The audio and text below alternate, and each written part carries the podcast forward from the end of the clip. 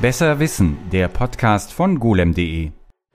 Hallo und herzlich willkommen zu einer weiteren Ausgabe von Besser Wissen, dem Podcast von golem.de. Mein Name ist Martin Wolf und ich bin Podcastbeauftragter bei golem.de unter anderem und ich bin auch jemand, der dem Retro-Computing, der Geschichte von Computern, der Geschichte von Videospielen nicht fernsteht und ich habe jemanden hier zu Gast, virtuell zugeschaltet aus München, der in bestimmten Aspekten noch näher dran ist als ich, zumindest was die Hardware-Seite betrifft und die Beschäftigung damit, wie man solche alte Technik wieder zum Leben erweckt. Das ist nämlich Armin Hierstetter, seines Zeichens jemand, der alte Apple-Computer verkauft. Armin, ich habe einen Artikel darüber geschrieben. Ich weiß nicht, ob der schon erschienen ist, wenn dieser Podcast online geht. Den kann man dann bei golem.de natürlich sehen. Und mein Artikel fängt zumindest jetzt jetzt in der Version noch damit an, mit der Frage, ist denn das überhaupt legal? ja, also zuerst mal auch ein Hallo von mir natürlich an dich, Martin, und die ganzen Hörer draußen. Soll ich die Anekdote gleich erzählen? Ja, Woher bitte gerne. Ja. Ich, ich hatte mal die, die, die, die Manuals des Apple I nachgebaut. Also Apple I, Computer, in 1976 erschienen von Steve Wozniak und Steve Jobs. Und äh, heute unglaublich teuer. Wenn da noch eins der 80 Geräte, die verblieben sind, auf den Markt kommt, bist du gleich bei einer halben Million äh, Dollar oder so dabei, wenn da auch eine Auktion kommt. Na, auf jeden Fall äh, über viele Umwege kam ich dazu, dass ich mir gedacht habe, hey, ich baue die Anleitungen nach von den Dingern, weil die Kopien, die da auf eBay für 100 Euro angeboten werden, also von irgendwelchen schlechten Scans, Laserkopien, äh, das ist ja, das ist ja ähm, völlig unwürdig äh, diesem Computer gegenüber, also dem ersten Heimcomputer der Welt. Und da habe ich mich also hingesetzt und habe die in 130 Stunden Arbeit äh, nachgesetzt. Also DTP-Programm aufgeschmissen, alles nachgebastelt, Fonts rausgesucht, äh, jeden Buchstaben genauso hingeschoben, dass er exakt an der Stelle ist, ähm, bei der, äh, auf der er auch beim Handbuch war. Also man merkt schon, äh, ich laufe nicht ganz rund. Aber dann bin ich in ein Forum gegangen, als ich fertig war und das Ding äh, habe drucken lassen und habe gesagt, schaut mal, was ich hier habe, das ist total super. Also ich finde es zumindest klasse. Und dann war der erste Kommentar, war, äh, darfst du das überhaupt? Also hier so einfach hingehen und, und an Handbücher von alten Computern machen, könnte ja ein Copyright dabei sein. Und ich fand es so typisch deutsch, weil ähm, die Euphorie ist im angelsächsischen Raum dann eher dahingehend, äh, dass die Leute sagen, okay, du bist total geisteskrank, ähm, aber ich find's cool, was du da machst und äh, ja, Wahnsinn und Chapeau. Und in Deutschland ist es halt leider oftmals eher so, dass die sagen, äh, darfst du das eigentlich? Ja. Wie, wie kann, genau, wie kann das überhaupt gehen? Also, ich meine, das ist halt auch so ein Ding, ne? Die, die, die Bücher sind von äh, 1900, was? 76. 76 es sind auch nicht wirklich Bücher, es sind Hefte. Es handelt sich ja wirklich nicht darum, dass, also auch meine erste Idee wäre auf keinen Fall gewesen, ob das mit äh, legal irgendwas zu tun hat. Aber wir wollen auch den Podcast nicht mit Legalitäten äh, verwässern. Ja. Wir können mal darüber reden, wie du eigentlich zum Retro-Computing gekommen bist, weil das ist dir ja auch, also nicht in die Wiege gelegt, würde ich, das hört sich jetzt so komisch an, aber das ist ja jetzt auch nicht so vorgezeichnet gewesen. Das gibt ja immer so verschiedene Arten, wie man dazu kommt, dass man plötzlich sich denkt, auch oh, so ein alter Computer ist ja ziemlich toll und ich weiß von dir, dass dein alter Computer, den du ziemlich toll fandest und dann als erstes, sage ich jetzt mal so, der, der das auch ins Rollen gebracht hat, der war ziemlich alt und Computer auch auch, ich würde jetzt mal sagen, da muss man schon die Bedeutung des Wortes Computer ziemlich dehnen, damit man, damit man äh, das darunter heute verstehen könnte, ja. Also du sprichst nämlich an vom Kim 1. Ja. Und ähm, dazu muss man wissen, Kim 1 war ein, ein ein Einplatinencomputer, der ohne Gehäuse, ohne Netzteil, ohne, ohne irgendwas verkauft worden ist, von äh, MOS Technology, später gekauft von Commodore und war das erste Gerät, das ein 6502 hatte. Und jetzt die ganzen Konnoisseure äh, alter CPUs, denen leuchten jetzt die Augen, weil die kennen den natürlich. Der 6502 war der Prozessor in ganz vielen Heimcomputern, 64er, VC20, äh, auch in Konsolen, äh, NES hatte, war drin, äh, PET-Computer. Also um und bei, neben, neben so einem äh, Zilog äh, Z80 war das einer der, der meistverwendeten CPUs. So, und weil MOS diesen tollen, diese tolle CPU gebaut hatte, mussten die auch irgendwie ein Board entwickeln, um zu zeigen, hey, schaut mal, wie toll unser, unser Prozessor ist. Und ich bin auf den Kim 1 eigentlich zufällig gestoßen auf Ebay. Da werden die hier und da mal verkauft. Da gibt's auch nicht so wahnsinnig viele davon, ist aber bei weitem nicht so teuer wie jetzt so ein Apple 1. Also so ein Kim 1 geht dann schon für einen Tausender oder so her. Und ähm, ich bin halt so rumgesurft auf Ebay und sehe das und der sah irgendwie so cool aus und noch in so gutem Zustand und weil ich halt auf dem 64er und auf dem PET, also der quasi der Vorvorgänger vom 64er, noch diese IB, CBM hießen die von Commodore, so größere Bürotischcomputer. Und weil ich auf denen programmieren gelernt habe, habe ich mir gedacht, Mensch, ähm, das wäre doch schön, äh, wenn du da diesen Urgroßvater, mit dem alles anfing, wenn du den irgendwie hättest. Da habe ich mir den gekauft und der sah halt einfach so super aus und der lief halt noch und der lief nicht nur noch, sondern der läuft auch heute noch. Und den kann man auch programmieren und ähm, also viel kann er nicht, weil der hat er ja hat, hat ein kleines, ja, ja, er hat ein paar, ja, paar segmentierte äh, LCDs, ne? Er hat äh, sechs, sieben Segmentanzeigen und das war's. Also du kannst jetzt nicht, die Uhrzeit kannst du aber recht gut anzeigen, muss man sagen. Also da, da, die ist aber auch weg, wenn du ihn ausschaltest, musst du sie natürlich wieder neu eingeben. Keine, keine. Ja, nicht nur das, du musst, ja genau, du musst eben das Programm ja eben dann auch Stimmt, wieder eingeben. Auch das Programm. Das, aber du kannst, du kannst es auch auf Kassette aufnehmen, also oder auf, auf die moderne Kassette ist ja das iPhone. Aber er ähm, ist, er hat halt diesen komplett diesen Bastelrechner-Charme. Ne? Es ist ein Board, das ist nackig, ja. das, das liegt da, da, da, man hat diese segmentierte Anzeige, da können Sachen blinken oder so. Es ist ja. wie ein Bastelcomputer, der ja auch damals, glaube ich, ähm, eben auch dazu dienen sollte, erstmal zu zeigen, was diese, diese CPU letztendlich kann. Genau. Ähm, es war so, Chuck Paddle, der war damals eben der, der Entwickler vom 6502 bei MOS Technologies, der war vorher bei Motorola. Und die hatten den äh, 6800 rausgebracht, eben auch so eine 8-Bit-CPU. Und die war halt schweinemäßig teuer. Und als Chuck Paddle dann zur MOS gekommen ist, oder MOS sogar, glaube ich, mit gegründet hat, ähm, da haben die gesagt, hey, wir machen genau das Gleiche, der, der, der 6502 war auch am Anfang PIN-kompatibel zum, zum 86, äh, 6800. Und äh, da haben die quasi jetzt den nicht nachgemacht, weil die Befehle waren schon andere. Also das war, der ist jetzt nicht befehlskompatibel, also Microcode-kompatibel. Aber ähm, ja, und dann haben die den halt nachgemacht, aber also äh, um eine ganz preiswerte Alternative zu haben. Und dann hatten sie diesen preiswerte CPU, hatten sie dann und haben gesagt, ja, jetzt, jetzt müssen wir aber zeigen, wie toll das ist. Und dann haben sie dieses Board, das Kim 1 dann hieß, ähm, haben sie dann gebaut. Eigentlich nur als Showcase, weil den Prozessor ja noch niemand verwendet hat. Das gab ja auch diese schöne Geschichte. War das nicht auch äh, der 6502, wo die mit auf der Messe waren und hatten ein ganzes Glas von den Dingern mit dabei und die Leute sind ausgeflippt und haben denen die aus den Händen gerissen? Das war, glaube ich, dieses Ding, die, die, weil die waren so billig, also ja. im Vergleich zu den, zu den anderen CPUs, dass die, glaube ich, die hatten halt einfach welche dabei auf der Messe und das fand also ich. Also ähm, ich kann es nicht bestätigen, ich, ich kann es mir natürlich vorstellen, weil in der Tat, wenn ich es jetzt richtig im Kopf hatte, hatte der irgendwie so 25 Dollar gekostet und, ja. und, und ein 6800 viel, viel teurer. Ja, oder Intel, äh, äh was, was damals irgendwie, ja, genau, das waren alles, das waren ja viel höhere Preise. Ja, und ähm, da haben die schon ziemlich den, den Markt aufgemischt. Die, also ob das ja, ob die jetzt da im, im, im Marmeladenglas ähm, die Dinger und das Volk gejubelt haben, das weiß ich nicht. Ich, ich, aber ich mache eine mentale Notiz, nachgucken und in den Shownotes im Zweifelsfall die Geschichte verlinken. Wir kommen unbedingt. mal jetzt, also das war damals das eben, das war State of the Art, das war Hightech und das ist jetzt dann 40, inzwischen ja schon fast, ja 50 Jahre dann schon fast her. Ja, also fünf, fünf, er wurde 75, wurde zum ersten Mal vorgestellt. Also wir, wir gehen stramm auf die 50 zu. Und da dann noch so ein, also wenn wir jetzt zum Thema Retro-Computing kommen, ähm, was, also ich meine, du hast jetzt so ein bisschen erzählt, klar, du hattest, hast angefangen mit dem 6502, du hattest eine Beziehung zu dem Prozessor, du hattest auch mal diese alten Rechner, du hast die benutzt oder so. Aber letztlich wenn man dann so ein Kim kauft, du hast schon gesagt, so richtig viel kannst du damit nicht machen. Ist das dann wirklich ins Regal stellen und angucken oder was, was hat das bei dir dann noch ausgelöst? Also man muss sich da wirklich so ein bisschen schämen, wenn es dann am Ende des Tages doch so ist, dass er im, im Regal landet. Aber als das Ding dann kam, und ich mir gedacht habe, boah, der, der, der sieht so cool aus, weil der hat so ein, also diese Version des Kim hat ein weißes PCB, vielleicht kann man das ja auch in den Notes dann irgendwie mal zeigen. Also er hat ein weiß, weißes Board und das, das sieht total stylisch aus. Schwarze Chips, weißes Board, bisschen so noch ein paar Widerstände, die da noch so einen Farbtupfer machen. Und ich meine, was kannst du machen? Du kannst halt wirklich nur schauen, hey, kann ich eigentlich noch 6502 Assembler programmieren? Ähm, und zwar, indem du die Hex-Codes eingibst. Also du kannst da jetzt nicht irgendwie schreiben LDA für lad mal einen Wert ja, in Aber du kannst es schon deshalb nicht schreiben, weil es keine Tastatur gibt.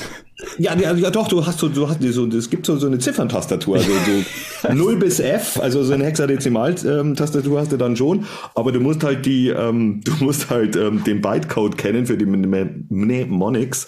Also es ist nicht wirklich ähm, sehr komfortabel, aber es, es macht tierisch Spaß und wenn dann, wenn dann so ein Programm läuft, dann denkst du dir, ah, schau hin, äh, bist doch noch nicht so alt, äh, hast es immer noch drauf, ne? Also es ist, es, es macht, es macht halt Spaß. Es sieht cool aus. Du kannst deinen Töchtern ähm, oder Söhnen dann zeigen, guck mal hier, ähm, auf was der Papi früher programmiert hat.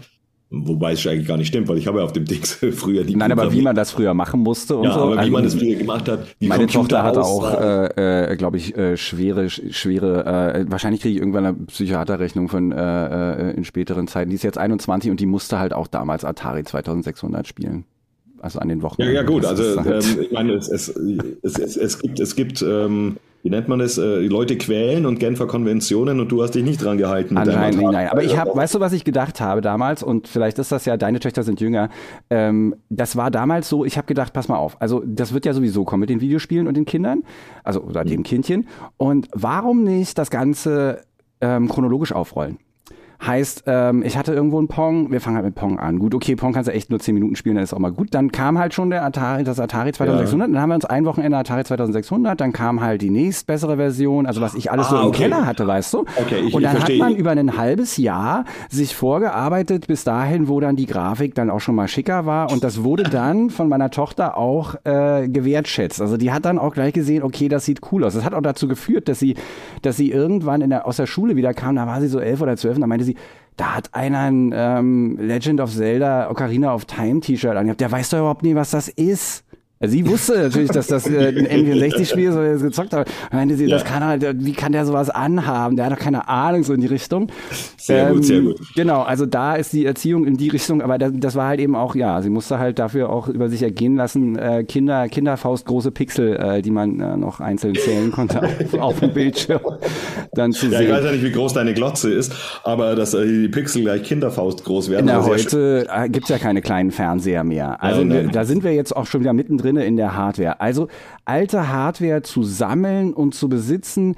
Ich weiß, also ich habe dich ja besucht, ich weiß, bei dir sind die Regale voll mit wirklich ähm, so einem schönen Sammelsurium auch aus, ich würde jetzt mal sagen, Sachen, die die kriegt man eigentlich noch auf dem Flohmarkt oder bei eBay Kleinanzeigen ganz easy. Und dann aber auch Sachen, die wirklich eine höhere, also so eine so eine größere Seltenheit haben. So würdest du dich jetzt so als so ein bisschen als Sammler noch schon auch bezeichnen? Oder ist das sowas, was so im Augenwinkel einfach mitläuft, wenn du mal was siehst, dann nimmst du das einfach, weil du es hübsch findest? Also ich versuche mich in der Tat immer mehr zu disziplinieren, denn ich habe nur diesen, dieses Eck im, in meinem Büro, wo ich sage, okay, das ist dedicated nur für Retro-Kram und äh, wollte eigentlich nur Sachen. Am Anfang habe ich angefangen, habe ich gesagt, also pass auf, es muss absolut persönlicher Bezug da sein. Wenn du die Kiste vorher nicht gekannt hast, no way, dass du dir die kaufst. Oh, das habe ich auch mal gedacht. Ja, ja. Ja, ja ich glaube, ja, ich glaube, dass ganz viele jetzt sagen, ja, ja, ja äh, kenne ich. So, und jetzt stehen da sechs Monitore, neun Zoll Schwarz-Weiß-Monitore in, in, der obersten Reihe des Regals, weil man die halt gut für eine Apple 1 brauchen kann. Und dann denken wir, Armin, äh, wo bist du falsch abgebogen? Aber ich, ich, ich versuche auch schon wieder zu reduzieren. Und man hört ja schon an der Wortwahl, ich versuche, dass es überhaupt nicht klappt. Das ist halt immer die Gefahr beim Sammeln. Ich weiß nicht, da hat, da hat doch der, der, der Chef irgendwas falsch gemacht, ähm, dass er uns dieses Gen gegeben hat, also speziell ja Männern, glaube ich, eher als den Frauen, dass wir das alles dann immer horten müssen und immer alle, dann auch im Complete Set haben wollen und so weiter. Aber, um, um das abzukürzen.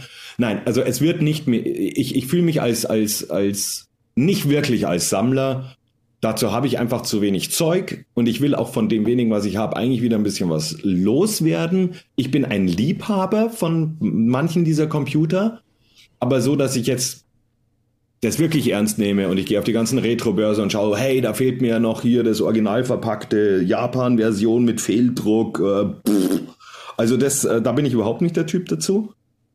Da können wir, können wir sagen, okay, es gibt den, genau, man könnte sagen, der Unterschied zwischen, also so, du hast es Liebhaber, das ist ein gutes Wort dafür.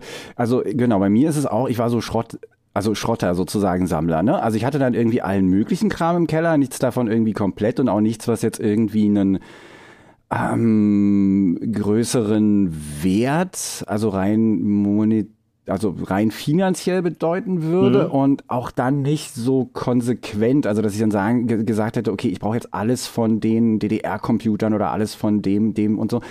Ähm, und ich habe genau wie du auch erst gedacht, okay, es müsste vielleicht was sein, was ich damals haben wollte und vielleicht nicht haben konnte. Also mhm. einfaches Beispiel war, als das ähm, Mega Drive rauskam, irgendwie 90, 91, hatte ich kein Mega Drive. Also ich hatte ein ein Master-System von Sega, das war die Konsole drunter, die 8-Bit-Konsole, dann kam die 16-Bit-Konsole raus. Und selbst wenn meine Eltern mir aus welchen Gründen auch immer, die natürlich keine Ahnung davon hatten, was sowas überhaupt ist, äh, einen Mega Drive gekauft hätten für mehrere hundert Mark, dann hätten die Spiele ja auch immer noch pro Stück irgendwie 60, 70 Mark gekostet, was dann dazu mhm. geführt hätte, dass ich dann vielleicht ein Spiel gehabt hätte, im Gegensatz zu, weiß nicht, fünfen fürs Master-System, weil die hast du gebraucht bekommen und so. Also und dann hatte ich natürlich gedacht, okay, man braucht halt irgendwann ein äh, Mega Drive. Naja, und jetzt dann kam aber, genau, dann wie bei dir, plötzlich sieht man irgendwas, was irgendwie ganz cool ist, was man vielleicht nicht hatte und auch nie, nie wusste, dass es existiert. Äh, zum Beispiel MSX-Computer. Das war ja was, was in, ja. in Europa oder auch in Deutschland eigentlich wirklich ziemlich ungewöhnlich ja, es war. Ja, es war jetzt nicht so der totale Verkaufsschlager, das kann man glaube ich schon so sagen. Die Dinger sehen aber einfach cool aus. Also ich versuche auch da ja. mich dran äh, zu erinnern, das in die Shownote zu packen. Zum Beispiel gibt's von Sony einen, der heißt Hitbit.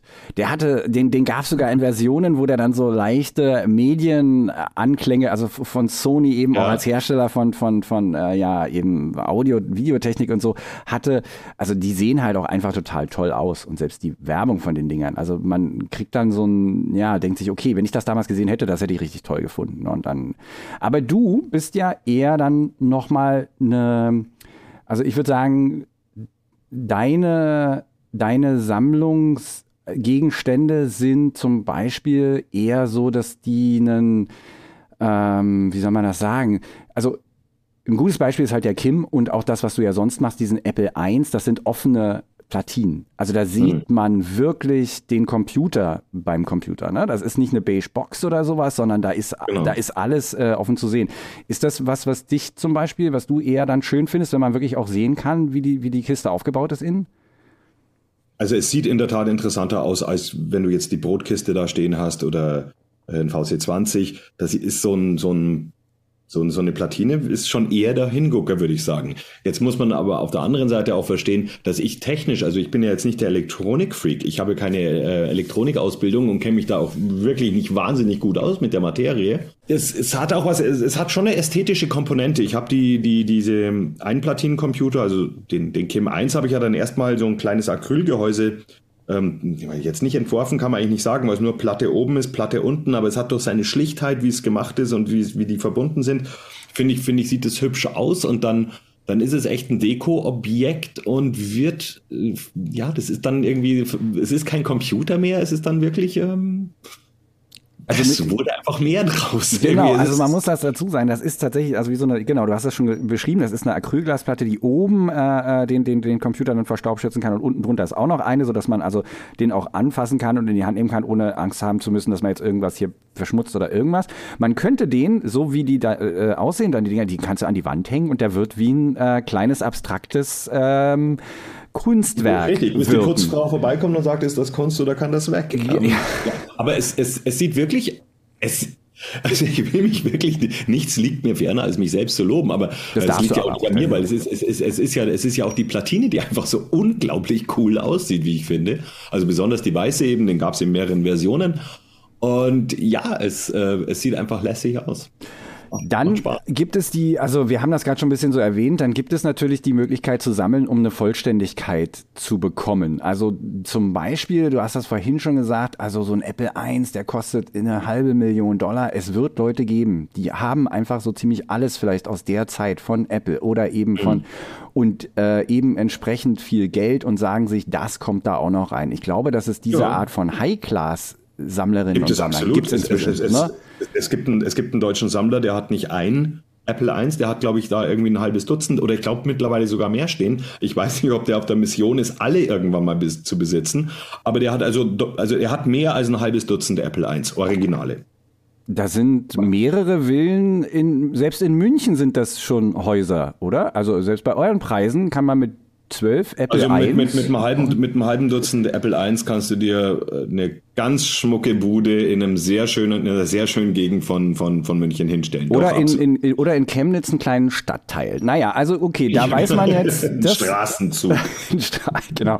Und da weiß man jetzt, okay, da gibt's diese High-Class-Leute und du richtest dich, also du hast, du hast das ja auch entdeckt, dass äh, äh Apple I irgendwie als Sammlerobjekt eben äh, so eine, so eine, so eine ja, halt eben nicht nur Leute anspricht, die die Knete haben, sondern vielleicht ja auch Leute, die einfach gerne einen haben möchten, um damit herumzuprobieren und sich ja. aber davor scheuen, den nachzubauen. Denn die Pläne dafür gibt's ja im äh, Internet. Man könnte theoretisch also, sich das runterladen und irgendwie versuchen, komplett selbst zu bauen, oder?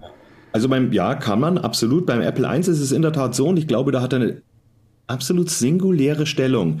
Es ist nämlich der einzige Computer, den ich kenne, der jemals serienmäßig produziert worden ist der heute aber in weitaus größeren Stückzahlen nach und selbst gebaut worden ist. Und das, das, das trifft für keinen anderen Computer äh, auf der ganzen Welt zu. Klar, es gab nur am Anfang 200 von denen und 80 haben eben überlebt, wie vorhin schon erwähnt.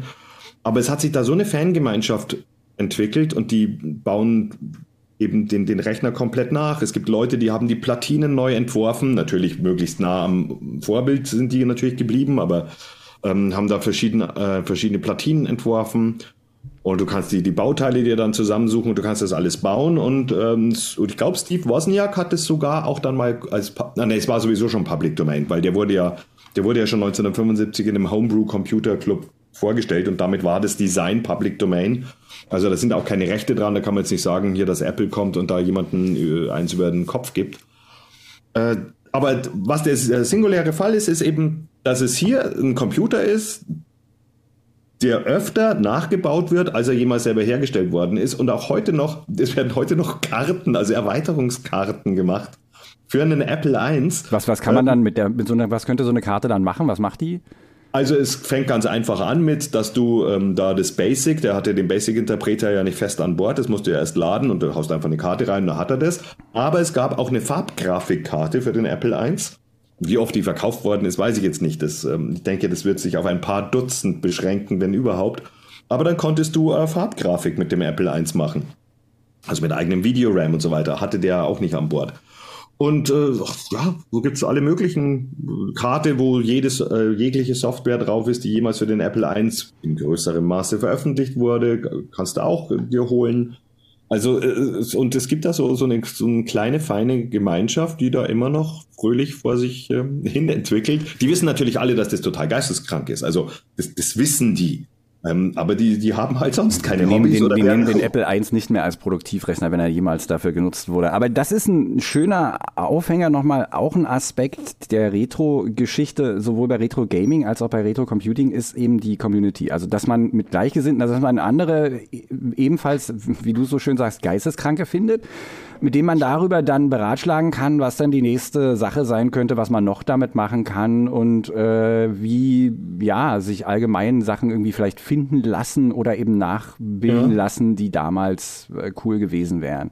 Und da gibt es übrigens einen interessanten Aspekt. Also ja, also erstmal genau so ist es. Und es gibt der coole Aspekt ist, weil die Gemeinschaft so klein ist, gibt es also nicht viele Leute, die du fragen kannst. Also und wenn du da nicht weiterkommst, dann, ähm, dann ist halt auch das Ende der Fahnenstange. Und ich glaube, dass das mit ein Grund ist, weil es eben nicht anonym ist. Die kennen sich alle, sind die mega freundlich und hilfsbereit zueinander. In einer viel größeren Community, da hast du schon mal dann auch die Nerds, die einem dann eine Breitseite geben, weil der halt wieder ähm, die Anleitung nicht gelesen hat oder nicht ordentlich gegoogelt hat. Und das finde ich ja auch alles völlig okay. Aber je kleiner die Community ist und je familiärer das ist, automatisch ähm, äh, hebt, hebt sich da der, der Freundlichkeitslevel an. Und das ist für eine Nerd-Gemeinschaft eher ungewöhnlich, weil Nerds können ziemlich ranzig werden, ähm, speziell wenn es um, um Hardware-Themen geht oder Systemadministratoren. Aber ich glaube, das sind auch keine Menschen. Das sind Bots. Aber genau, also du hast es, das ist es tatsächlich. Es gibt im englischsprachigen Raum gibt es den Begriff Gatekeeping, ne? dass man Leute ob man das nur bewusst macht oder nicht, einfach durch sein schieres Auftreten und ich weiß alles besser davon abhält, ähm, bestimmten Dingen nachzugehen, indem man denen das schon madig macht, wenn die nur einfach auftreten. Ne? Also wenn du in so ein Forum kommst und du sagst, ey, ich habe gelesen, äh, das und das funktioniert so und so und die dann schon als erstes loströten, ey, Alter, lies doch bitte dies und guck doch hier und weißt du ja. nicht und der und der hat doch schon 1987 und so. Ja. Das, das macht natürlich dann einem vielleicht so ein Hobby auch madig. Also das heißt, pro Tipp, ähm, wenn man mit Retro-Computing, Retro-Gaming anfangen möchte und gar keinen Ansatzpunkt hat, dann vielleicht was suchen, was ein bisschen exotisch ist, weil die Leute dann im Zweifelsfall viel, viel freundlicher sind, weil es eben nur so wenige gibt. Also mir ist weil das man kann sich das ja aussuchen. ja, mir ist es jetzt auch gerade diese These, also ich meine, vielleicht ist es auch eine steile These, ich bin mir da gar nicht so sicher, aber während ich jetzt eben so geredet habe, habe ich mir gedacht, nee, das ist eigentlich ein völlig natürlicher Prozess. Je kleiner das ist, je familiärer, desto äh, mehr haben sich die Leute lieb oder müssen sich lieb haben, weil nur dann kommen sie irgendwie weiter. Und je größer das und anonymer das wird, desto mehr kannst du natürlich drauf einprügeln, wenn du genetisch so veranlagt bist, dass du das gerne machst. Ohne, ähm, ja, ohne, ohne vorher zu fragen. Das ist, das ist dann wieder so ein, auch so ein Aspekt von, von vielleicht solchen Communities.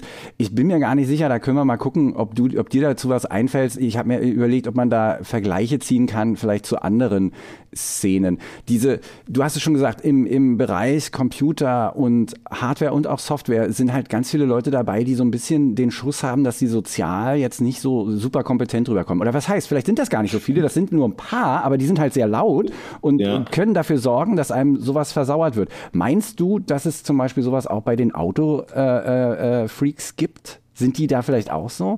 Also mein Eindruck ist nämlich nicht so. Wenn ich Oh. jetzt mal irgendwas über ein altes Auto gelesen habe, nicht, dass ich mich mit alten Autos Ja. beschäftigen würde, bitte, also das brauche ich jetzt nicht noch unbedingt als Midlife Crisis Bonus, aber, aber wenn ich aus Interesse halt mal irgendwas darüber gelesen habe, hatte ich das Ja. Gefühl, dass in den Communities eigentlich ein relativ netter Ton so irgendwie herrschte, ohne dass das jetzt Leute waren, also wo es nur drei Stück gibt oder so, weißt du, was ich meine? Also ich, ich weiß, was du meinst. Ich kann jetzt für die, für die Auto-Community nicht wirklich sprechen, weil ich von Autos noch weniger Ahnung habe als von Computern. Mir ist aber zumindest jetzt keine negative, ich habe auch schon mal bestimmt eine Frage gestellt, irgendwie kann mir mal jemand helfen, ich muss hier was und ich habe keine Ahnung, plus, minus und was nicht alles.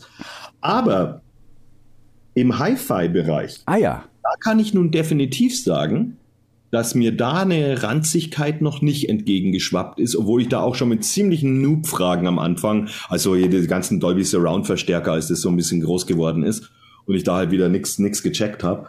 Ähm, da hatte ich eigentlich recht positive Erfahrungen, sowohl was Geschwindigkeit und wird aufs Thema eingegangen, weil es bei, bei den Foren, also bei, speziell bei Computerforen, Hardwareforen, da sagst du so, hey, ich möchte gerne das und das machen, ähm, weiß aber nicht, wie kann mir jemand sagen, wie das geht? Kommt dir als erste Antwort, nee, nee, das machst du völlig falsch. Du musst, das- du musst ganz, dein Plan Ganze. ist schon, Ah, genau. das, das kannst du, Alles, vergiss was es du einfach. bis Fängst hierhin erst mal gemacht von- hast, war schon von mal scheiße. So.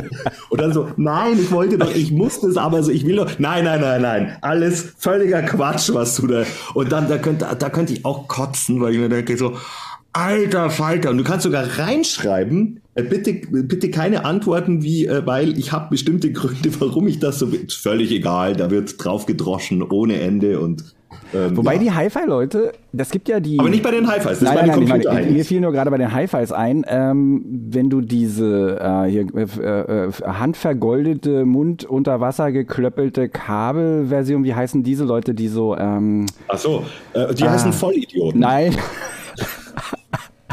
du meinst die auf, auf, auf, auf den Jungfrauenschenkel, Kubane, äh, kubanische Jungfrauenschenkel gerollte, sauerstofffreie Kupferkabel, Ja. die bei Mondschein gepflückt ja, wurden. die dürfen aber auch nicht angeschlossen werden, die, die liegen dann einfach nur daneben, die geben äh, äh, da irgendwie, wie, wie heißt denn diese Die, Szene? ähm, Meine Güte, ich komme nicht Ja, drauf. die Audiophilen. Ah, die? Audiophilen, richtig, vollkommen Ja, gut, aber das ich glaube, da nicht- geht's dann auch noch mal ein bisschen anders lang. Äh, Ja, also gut, äh, ja, da könnte man sich stundenlang drüber unterhalten, weil bei, sowas und sowas ich, äh, ja zum Glück gibt es sowas bei Computern nicht, aber da diesen Leuten sagen, mach doch einfach einen ABX-Test. Es dauert zwei Minuten und dann ist die Sache geklärt. Nein, es Da hält ums Gefühl. noch. Da geht es ums Gefühl. Aber wir Ja, sind, genau, auch ja. bei uns geht es, auch bei, bei den Computer-Retro-Sachen, geht es ja ums Gefühl. Das ist Psychologie. Das Ja. ist, ähm, wenn du teuer einkaufst, dann ist es auch besser. Und das ist, und du, das ist auch, du glaubst wirklich, dass es besser klingt. Also das ist kann dann kein, hm, es ist, aber es ist halt nur Glaube. ja, wie gibt's, halt, da gibt es doch auch so einen äh, Fachbegriff für irgendwas mit äh, selbst diese Bestätigung, dass wenn du irgendeine Entscheidung Ah, getroffen ja, hast, dann bist du danach definitiv davon überzeugt, das muss schon auch so richtig gewesen sein. Also deswegen liest du ja die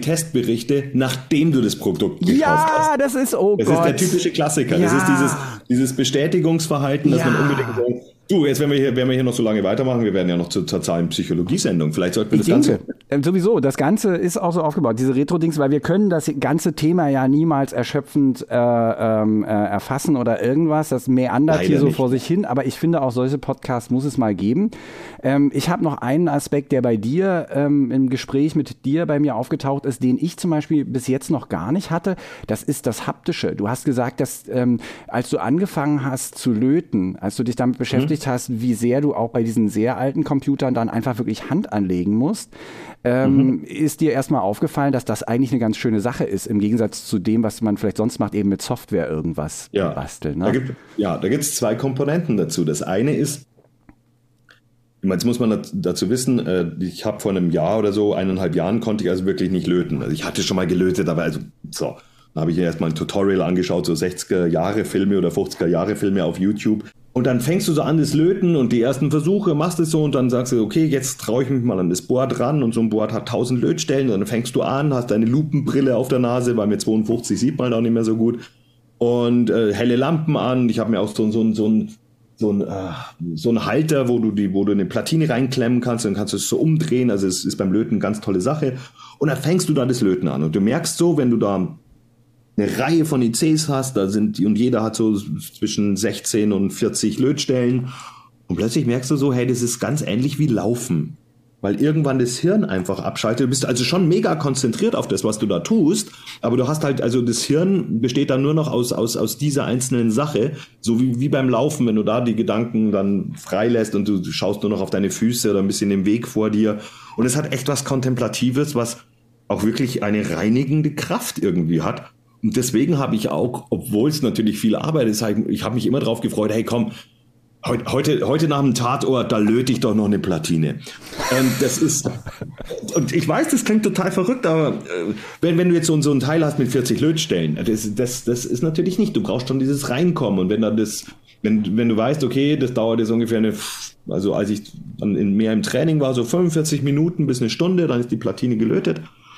Und das ist, äh, das macht Spaß. Ich kann das jedem nur empfehlen. So, da müssen wir jetzt noch kurz äh, als Erklärung hinzufügen, wieso du überhaupt angefangen hast zu löten und wieso du dann so viel gelötet hast. Der so, Hintergrund ja. da ist, also für die Leute, die den Artikel nicht gelesen haben, den man natürlich auf golem.de lesen kann, aber der Hintergrund ist folgender. Armin Hirstetter hat nicht nur das Apple I Manual nachgedruckt und sehr originalgetreu wieder, ver also wieder veröffentlicht, ähm, sondern dann auch beschlossen, dass man das Ganze ja auch mit dem Apple I selbst machen könnte.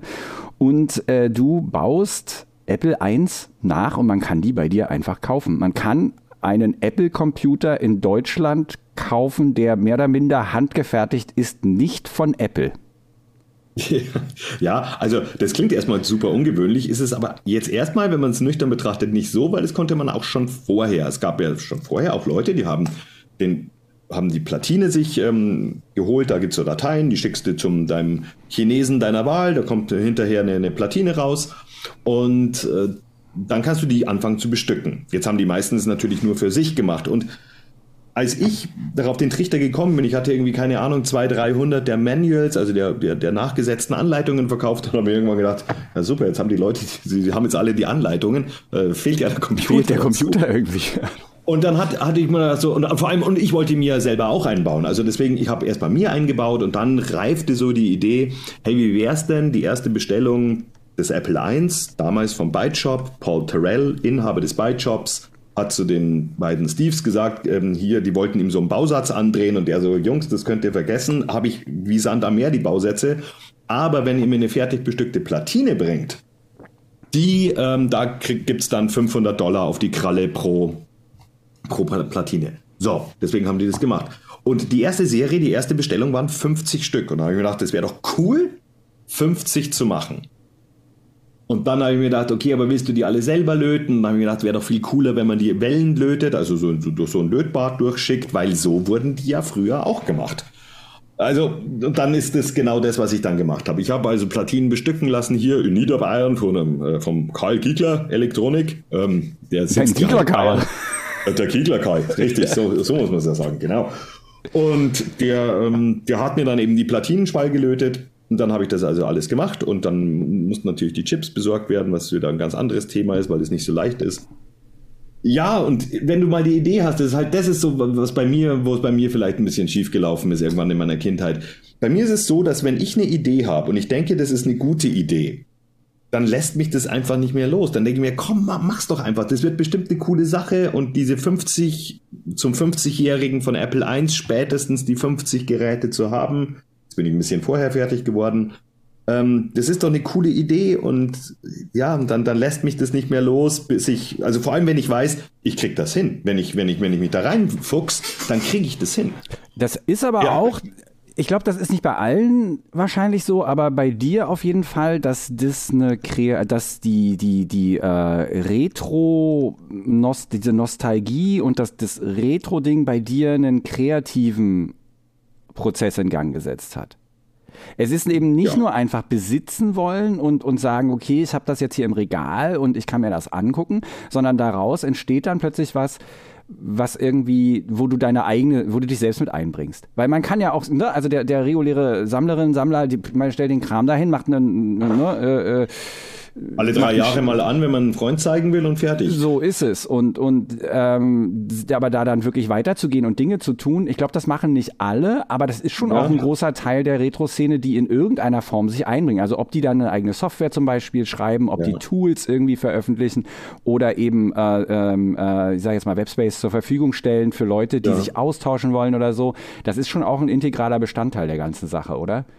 Ja, ja, natürlich ist es das. Und es sind ja auch dann die Leute, die, die das auch ein bisschen ähm, vorwärts bringen. Wobei es gibt, also was ich da tue, ist ja wirklich, ich finde das eine total kleine Sache. Da gibt es Leute, die viel, viel mehr Zeit aufwenden. Aber das ist gleich das Stichwort Zeit. Also Klar, ähm, gibt es solche Leute, aber wenn du meine Frau fragen würdest, was ihr lieber wäre, äh, ein, ein, Sammler, der das einfach ins Regal stellt und gut ist, oder ein Geisteskranker, der dann ähm, Stunde um Stunde das, äh, das, dieses, diese Zeit vom Familienzeitbudget ähm, abzwackt, was ja auch nicht so gut ist. Nein, meine Frau ist da natürlich ähm, sehr. Ähm, Die, diese sehr gesamte Tangente wird rausgeschnitten.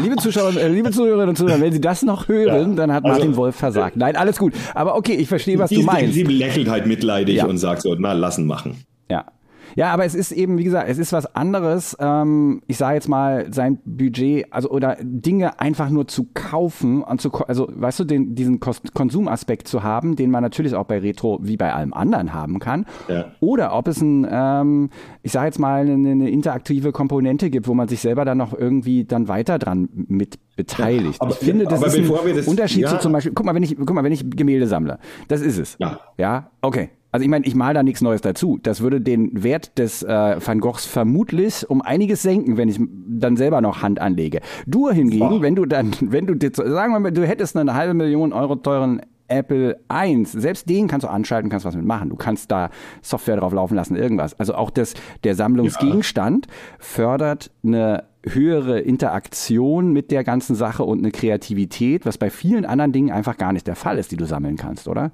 Ja, das ist, das ist, das ist schon richtig, aber, aber ähm, bevor du jetzt anfängst, so ähm, mich heilig sprechen zu wollen. Weil, du, weil das geht nicht nur um dich, sondern ich meine, das, ich merke es bei aber, mir ja aber, auch. Also es löst ja was aus. Das wollte ich schon sagen. Es gibt da natürlich schon, und das, das will ich in keiner Weise verleugnen. Also wenn ich mich da jetzt hinsetze und sage so, hey, äh, lass mich mal 50 Apple 1 bauen ähm, dann weiß ich zwar, dass das Stress ist und das ist eine coole Aktion und viele Leute verfolgen es vielleicht so. Aber da ist natürlich klar auch eine Gewinnerzielungsabsicht dahinter. Das muss man ja, schon auch ganz klar so sagen. Das ist bei dir, bei dir. Ich meine jetzt aber wirklich, ich wollte jetzt gerade, das stimmt schon ähm, und natürlich, du verkaufst sie ja auch, aber die, äh, äh, aber grundsätzlich schon das Erste, was du damit dann gemacht hast oder so, das ist halt, es ist halt einfach so, dass da irgendwie was, was passiert. Und ich glaube, ich wollte nur darauf hinaus, dass das bei nicht nur bei dir so ist, sondern bei ganz vielen Leuten, die ja, in diesem Bereich ähm, unterwegs sind, bei Retro Gaming, Retro Computing, dass die dass die Komponente selber auch was zu schaffen einen höheren Stellenwert hat als, ich sage jetzt mal bei anderen, also das ist halt einfach nicht ein Sammlungsgegenstand wie jeder andere Sammlungsgegenstand. Darauf wollte ich hinaus. Ja, weißt du, was ich meine? Absolut. Und ich glaube, aber es gibt, glaube ich, einen Grund dafür, warum, warum das bei Retro-Gaming, Retro-Computern so ist. Ähm, und zwar, das ist eben dieses Wiedererleben der eigenen Jugend ich meine, warum, warum erleben wir denn diesen Boom an, an, an Retro-Computern und, und Retro-Videospielen? Und das vielleicht gerade noch verstärkt in einer Zeit wie ähm, Corona und andere Unsicherheiten. Und meine Theorie ist da, warum wir auch so einen, wie ich finde, krassen Zulauf ähm, in immer neuen Retro-Fans haben, ist einfach, dass das in, in, in Zeiten, die vielleicht nicht ganz so, wo es nicht ganz so kommod ist, man sich wieder auf die Sicherheit zurückbesinnt, die man vielleicht so gefühlt hat als Jugendlicher oder das, den Forschungsdrang als Jugendlicher, also dass man sich wieder auf was zurückbesinnt, wo die Welt noch in Ordnung war. Und wo die und Sachen auch einfacher und nachvollziehbarer und, sind. Ne? Und, und, und, ein, und, einfacher. Wobei für uns damals, als wir jung waren, war das, glaube ich, auch jetzt nicht einfacher oder schwieriger, als wenn wir uns heute an eine Konsole hinsetzen, äh, neuer Generation.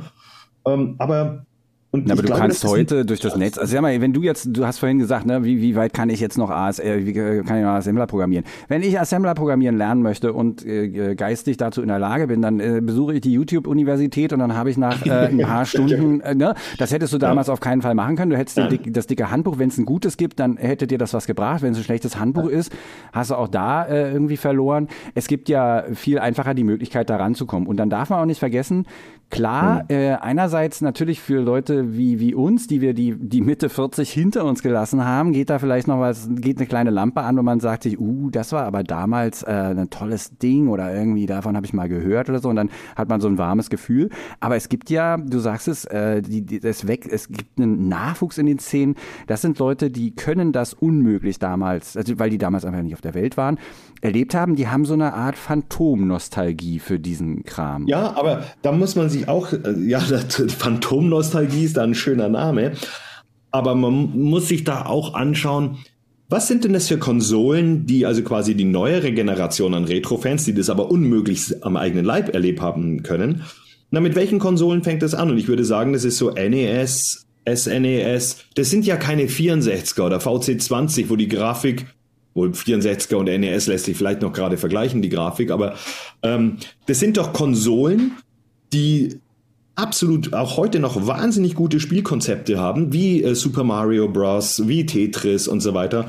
Und dass da viele natürlich sagen, hey, ähm, ja, okay, die Grafik ist jetzt ein bisschen, bisschen klotz, klotzig, aber es gibt ja auch, auch da gibt es ja Pixel-Grafik, hat ja auch ein Revival immer wieder. Und dass sie sagen, nee, aber das ist ein geiles Spiel. Das ist ein Hammerspiel und das ja. kann ich nur so ja. spielen, dieses Hammerspiel auf dieser Konsole. Zumindest ist es dann irgendwie, fühlt sich's echter an, auch wenn die gar nicht wissen, wie hat sich denn eigentlich angefühlt, als es mal echt war? Also, äh, okay, okay da ist einfach, das Spiel ist dann trotzdem gut. Also ein, ein, ein Super Mario World auf dem SNES e ist auch heute noch ein fantastisches Spiel und man kann das heute noch genauso spielen und genießen. Auch ein Zelda ähm, fürs SNES. E Je ja. weiter man zurückgeht, desto schwieriger wird Ich habe jetzt gerade irgendwie äh, ein, ein Atari 2600 am Wickel. Da ist aber auch der Punkt, dass die Spiele damals auf einen Spielzeitraum von, ich sage jetzt mal so, in, in kurzen in kurzen Intervallen spielt. Man spielt halt zehn Minuten, dann macht man was anderes, dann spielt man zehn Minuten nochmal ein anderes Spiel oder so. Das sind ja keine epischen Geschichten. Das würde ich, so, das würde ich nicht unterschreiben. Nee? Überleg dir mal, also das machen wir heute vielleicht so, ja. weil wir sagen, komm, lass uns mal kurz was zocken und so weiter. Aber wenn ich mir sowas anschaue für den 2600er also zum Beispiel, ähm, Pitfall 2. Ja, Großartiges Spiel. Ich glaube Spiel. nicht, dass nee, das stimmt. ein Kind aber das, das aber das, Minuten okay, und dann rausgenommen hat. Ja, aber Armin, also Pitfall 2 ist aber wirklich auch eine Ausnahme. Ja.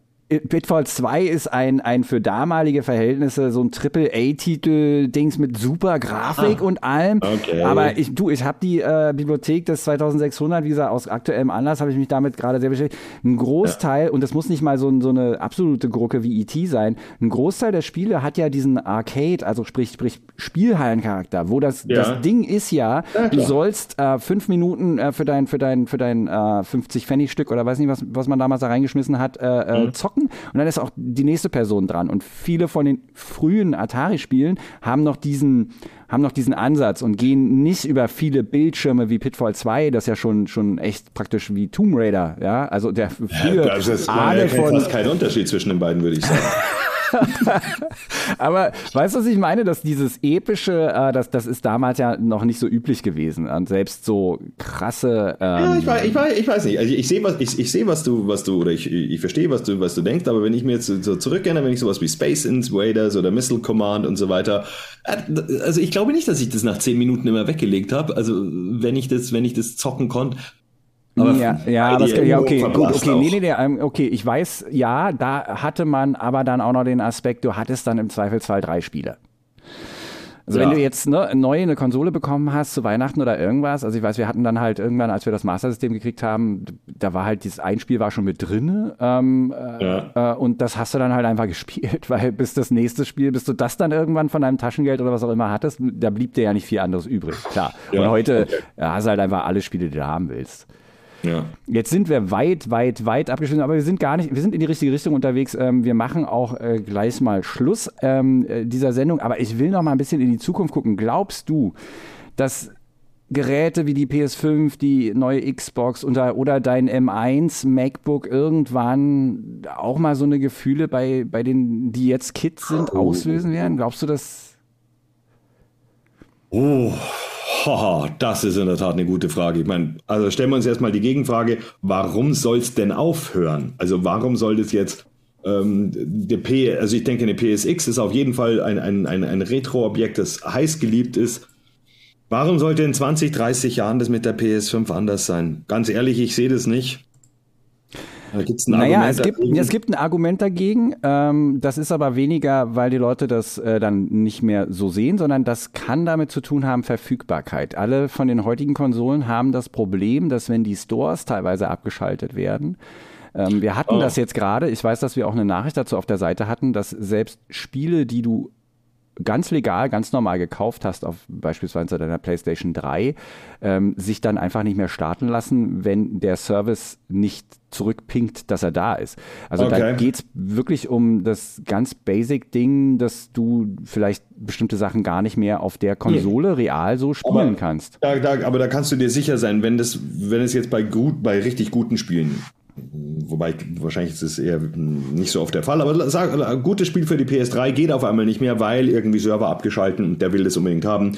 Da dauert es genau ähm, drei Wochen, dann ist da ein Patch draußen, ähm, das die Ab der die Abfrage rausmacht, damit du das Spiel spielen kannst, weil die Leute wollen ja, es gibt ja auch die Retro-Fans, die sagen, es geht mir jetzt gar nicht so um das Zocken an sich, es geht mir um den Erhalt der, der sozusagen der Geschichte, also um den Erhalt, ja. wie war das damals? Ja. Und wir müssen das weiter darstellen können. Da ist ja auch das Mister-Projekt, ist ja auch eigentlich so ein, so ein Ding. Also wer es nicht kennt, das ist so ein kleiner, kleiner Kasten mit einem FPGA drin, spezieller Chip, der kann quasi alle oder sehr, sehr viele alte Konsolen, ähm, äh, der emuliert es nicht, sondern der verhält sich wirklich wie Zeit, äh, also zeitexakt wie dieses Gerät. Wahnsinn, muss man sich mal anschauen. Also man baut sozusagen den Chip in Software nach, hat dann aber praktisch die Hardware. Richtig, genau so ist es. Also der, der Chip ist ein Logikchip, den kann ich eben programmieren, aber der verhält sich dann nach, zur Außenwelt, verhält sich dieser Chip wie eben die Hardware einer, einer Konsole. Ist fantastisch, funktioniert geisteskrankmäßig gut und ähm, ja, genau. Also man braucht nicht unbedingt die originale Hardware, aber da sagen ja viele, dass das Blasphemie ist. Aber Ach, dann kommen wir wieder zum Gatekeeping. Aber ja. um den Punkt zurückzunehmen, pass auf, okay, ja. also sagen wir mal, es gibt den Patch. Ähm, aber das Ganze, also auch, also okay, das wird den Patch vielleicht jetzt sogar schon geben. Und ich meine damit nicht, dass du nicht mehr auf die Server von, ich sage jetzt mal, Battlefield oder so zugreifen kannst. Ja. Das ist ganz klar, dass ähm, Online-Multiplayer-Spiele dann nicht mehr so funktionieren. Das ist nicht der Punkt, sondern wirklich, es gab jetzt das Problem, dass, dass Inhalte, die du beispielsweise im PlayStation, ähm, wie auch immer dieser Shop da heißt, die hast du gekauft, die hast du runtergeladen. Das ist jetzt vielleicht ein Exklusivspiel für die PS3. Das Spiel startet nicht, wenn es nicht zurückgreifen kann auf den, auf den Store. Jetzt hast du das Problem, ja. vielleicht macht jemand einen Patch und vielleicht kannst du den auch einspielen, sodass du jetzt damit spielen kannst. Was ist in 10, in 15 Jahren? Finden die Leute den Patch? Ist das diese, die Schwelle wird auch immer höher. Du hast bei deinem Nintendo, wie ja. auch immer es heißt, ein Spielmodul. Du stellst die Konsole hin, du steckst das Spielmodul rein und das Ding fängt ja. an, loszuspielen. Wenn ja. deine PS5 plötzlich irgendwie äh, äh, erstmal du mehrere Stunden brauchst, um rauszufinden, welche Patches du aufspielen musst und wie du das machen musst, mit welchen obskuren obskuren USB-Kabeln, die es schon lange nicht mehr gibt, weil alles inzwischen per äh, äh, Wireless ist, dann, dann ist das eine höhere Schwelle und kann dazu führen, dass dieses, diese Dinger dann halt nicht so sind wie jetzt heute ein NES, oder? Also da ist natürlich was dran. Die Komplexität der Geräte wird natürlich immer größer und entsprechend schwieriger wird es dann auch zum Beispiel, also sowas jetzt, weil man könnte ja auch sagen, stell dir einfach den Mister in 30 Jahren vor, also der diese Sachen Absolut. auf dem ja. so, Da wird es dann schon deutlich schwieriger, so eine PS5 zu machen. Also trotzdem, weil du hast, weil die halt dann schwieriger zu, zu wie heißt das, wenn man was zu, zurückentwickelt? Äh, äh, Reverse Engineering? Ja, da, da wird das Reverse Engineering halt ein bisschen schwieriger. Ähm, boah. du siehst das ja auch, dass die, äh, also ich weiß, dass es in den, äh, dass es in den 90ern gab es also äh, schon wirklich ganz einfach Emulatoren für, sage ich jetzt mal, das, das äh, Nintendo Entertainment System und Simple Computer. Mhm Also einen richtig gut funktionierenden PlayStation 3 Emulator gibt es jetzt auch zehn Jahre später irgendwie äh, äh, äh, nicht so einfach. Also das ist, das, ich glaube, dass das auch schwieriger wird, dann da über Software ranzugehen. Ne? Und insofern glaube ich, also dein MacBook wahrscheinlich schon. Also ich glaube, das wird so einen Retro-Faktor haben. Die Leute werden sagen, oh cool, das ist hier erste Generation M1, das, das war damals so. ein Knaller, weißt du, weil es eben offen ist, weil es ein Computer ist und weil du damit so ran kannst. Und ich glaube, dass es bei den Konsolen ähm, wahrscheinlich nicht mehr ganz so ist. Unter anderem auch deshalb, weil ganz viel von dem Zeug gar nicht mehr exklusiv ist. Du kannst es, also weißt du, was ja. ist der, der Weg des geringsten Widerstandes? Du kannst dieses Spiel easy auf dem PC spielen. Auch in 15 ja. Jahren noch und das wird auch gehen. Wohingegen deine PS5, die ja inzwischen auch so ein verkleideter PC ist, vielleicht dann einfach gar nicht mehr, ja, weiß ich nicht, ob das dann noch so. Es glaube ich spielt auch noch eine andere Sache eine möglicherweise relativ große Rolle. Warum ich also nicht glaube, dass, dass jetzt sowas wie ein M1 mal in 30 Jahren äh, noch hier gehuldigt wird wir können beim, bei einem 64er kann ich sagen, guck mal die Klötzchen-Grafik, guck mal zum ersten Mal ins Breit äh, rumgeflitzt, war jetzt bestimmt nicht zum ersten Mal beim 64er, aber egal, sagen wir es einfach mal so als Beispiel. Was ist denn jetzt wirklich so außergewöhnlich an den moderneren Laptops? Die haben alle super Grafik. Da kann man jetzt noch sagen, ja, der hat jetzt noch ein paar Pixel mehr, aber das, man kann jetzt nicht mehr hier Klötzchen-Grafik reden. Äh, wo ist denn da wirklich das der, Betriebssystem? Der, aber der, der, nein, aber so ein richtig krasser Meilenstein, wo wirklich ein Meilenstein gemacht worden ist. Das, ähm, das naja, aber das ist ja, das ist ja nicht wichtig für, für, für, für den Rückblick, ob der Meilenstein so war, sondern zum Beispiel, ich weiß, ich hatte jetzt neulich ein, äh, äh, habe ich, hab ich mir die Frage gestellt, äh, ich habe einen PC gekauft damals, mhm. äh, 1900, äh, also 2001, als meine Tochter geboren wurde, habe ich mir einen Laptop gekauft als Workstation zum Multimedien bearbeiten und habe mir einen PC, einen Windows-PC gekauft. Und ja. später habe ich mir jetzt dann irgendwann die Frage gestellt, hätte ich mir nicht eigentlich ein iBook kaufen sollen? Das Ding wäre ungefähr gleich teuer gewesen, hätte aber ein viel besseres System gehabt und so. Und ich habe halt dieses iBook gekauft für 30 Euro und das war so toll. Das war so toll, darauf mhm. das ursprüngliche äh, OS 7 zu haben und dann die erste Version von macOS X da drauf zu haben und das zu sehen und auf diesem Rechner und so. Und das wirst du mit dem M1 auch haben. Da geht es dann weniger darum, wie, wie, wie, wie viel Pixel oder so da sind. Aber dein jetziges macOS, was du da hast, das ist ja dann Legacy irgendwas in ja. 15 Jahren. Ja. Und, dann, und das, das wird auch für die Leute in 15 Jahren veraltet aussehen, so wie die, wie diese kleinen bunten Böppel von macOS X, die ursprünglichen, für uns ja. heute irgendwie oldschool wirken. Aber wann hast du dir, wann hast du dir das letzte Mal ähm, die erste Version von macOS X wo installiert, damit du mal wieder siehst, wie das so aussah. Naja, ich habe es jetzt, also aus beruflichen Gründen musste ich das ja machen, aber ich hatte da schon auch, ich fand das toll. Das war auch so ein bisschen so eine kleine archäologische Sache. Was geht denn eigentlich unter äh, US okay. äh, 9? Ja, also war, ich, ich, das ich davor, das, ich sehe das, aber da ist es mir noch zu nah dran wahrscheinlich. Aber gut, das ändert sich natürlich mit der Zeit. Absolut, auch. genau. Also ähm, ganz automatisch. Ähm, ja, so ein Mac OS 7, ähm, das, das fände ich jetzt, oder also System oder 7. 9, 9 war das, glaube ich, war nicht 7, war natürlich 9. Also vor X ja. kam ja, kam, war, war OS 9 war, glaube ich, die letzte Version, die nicht multitaskingfähig war und irgendwie, das ist wirklich eine Zeitreise. Also, aber gut, da hast du wieder deinen, deinen großen Sprung. Ja.